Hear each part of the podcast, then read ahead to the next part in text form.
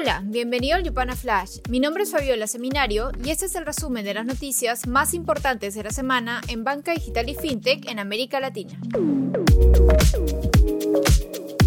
Esta semana, Chile es el más reciente país de la región que ensaya propuestas regulatorias para las criptomonedas. Uno de los diputados presentó un proyecto que busca usar bitcoins en cualquier transacción. El tipo de cambio frente al peso chileno sería establecido por el mercado.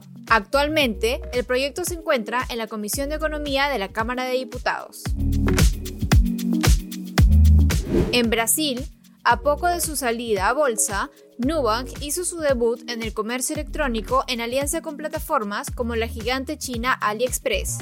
Los clientes brasileños podrán acceder a este y otros sitios de compra que se irán asociando mientras el neobanco continúa construyendo su ecosistema. En la Argentina, Tienda Nube y la fintech Webond se unieron para lanzar un producto compra ahora, paga después, con el fin de dar créditos a usuarios que no poseen una tarjeta de crédito.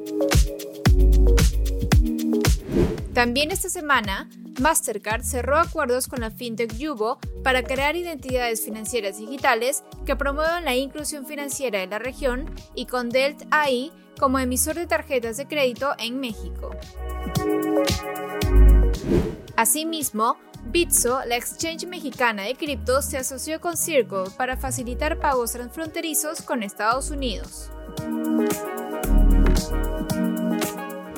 En el ámbito de las inversiones en la TAM, CloudWalk, startup brasileña de redes de pago, alcanzó estatus de unicornio con una evaluación de 2.150 millones de dólares tras recabar 150 millones de dólares para acelerar su crecimiento y empezar su internacionalización. También, las firmas de capital de riesgo Seaya Ventures de España y Cathay Innovation de Francia han creado un fondo de 125 millones de dólares para fintechs y otros emprendimientos de la región. Seaya Cathay Latam fue establecido en México y se enfocará en inversiones Serie A y B con reservas para rondas de seguimiento. En esta misma línea, la fintech brasileña TruePay recaudó 32 millones de dólares en su ronda Serie A, liderada por el fondo Addition para disponerlos en captación de talento. En el marco de adquisiciones, Finactiva de Colombia adquirió a Libera, una empresa para el financiamiento y administración de facturas por cobrar. La compra es parte de una estrategia para convertirse en un neobanco para pymes colombianas. Por su parte, Mastercard adquirió Arcus, una startup de pago de facturas y otros pagos en tiempo real. Arcus formó parte del programa StartPath de la compañía y su red servirá para acelerar la introducción de Mastercard Bill Pay en América Latina. En cuanto a lanzamientos, los clientes de Mercado Pago en Brasil podrán comprar, vender y mantener criptomonedas en la billetera digital próximamente. La fase de prueba ya inició y el vicepresidente de la compañía reconoció el potencial de las criptomonedas mientras adelantó que espera replicar el modelo en otros países.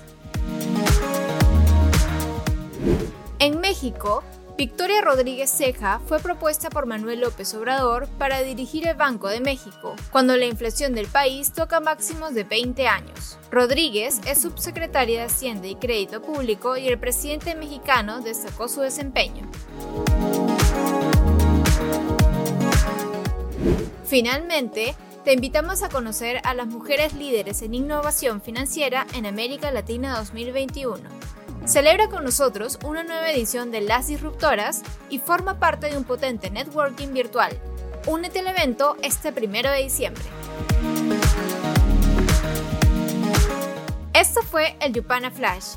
No olvides compartir esta nota de voz y quedarte atento a nuestras redes porque el lunes tendremos un informe sobre las nuevas propuestas regulatorias en Perú que podrían abrir las puertas a los gigantes financieros digitales de la TAM.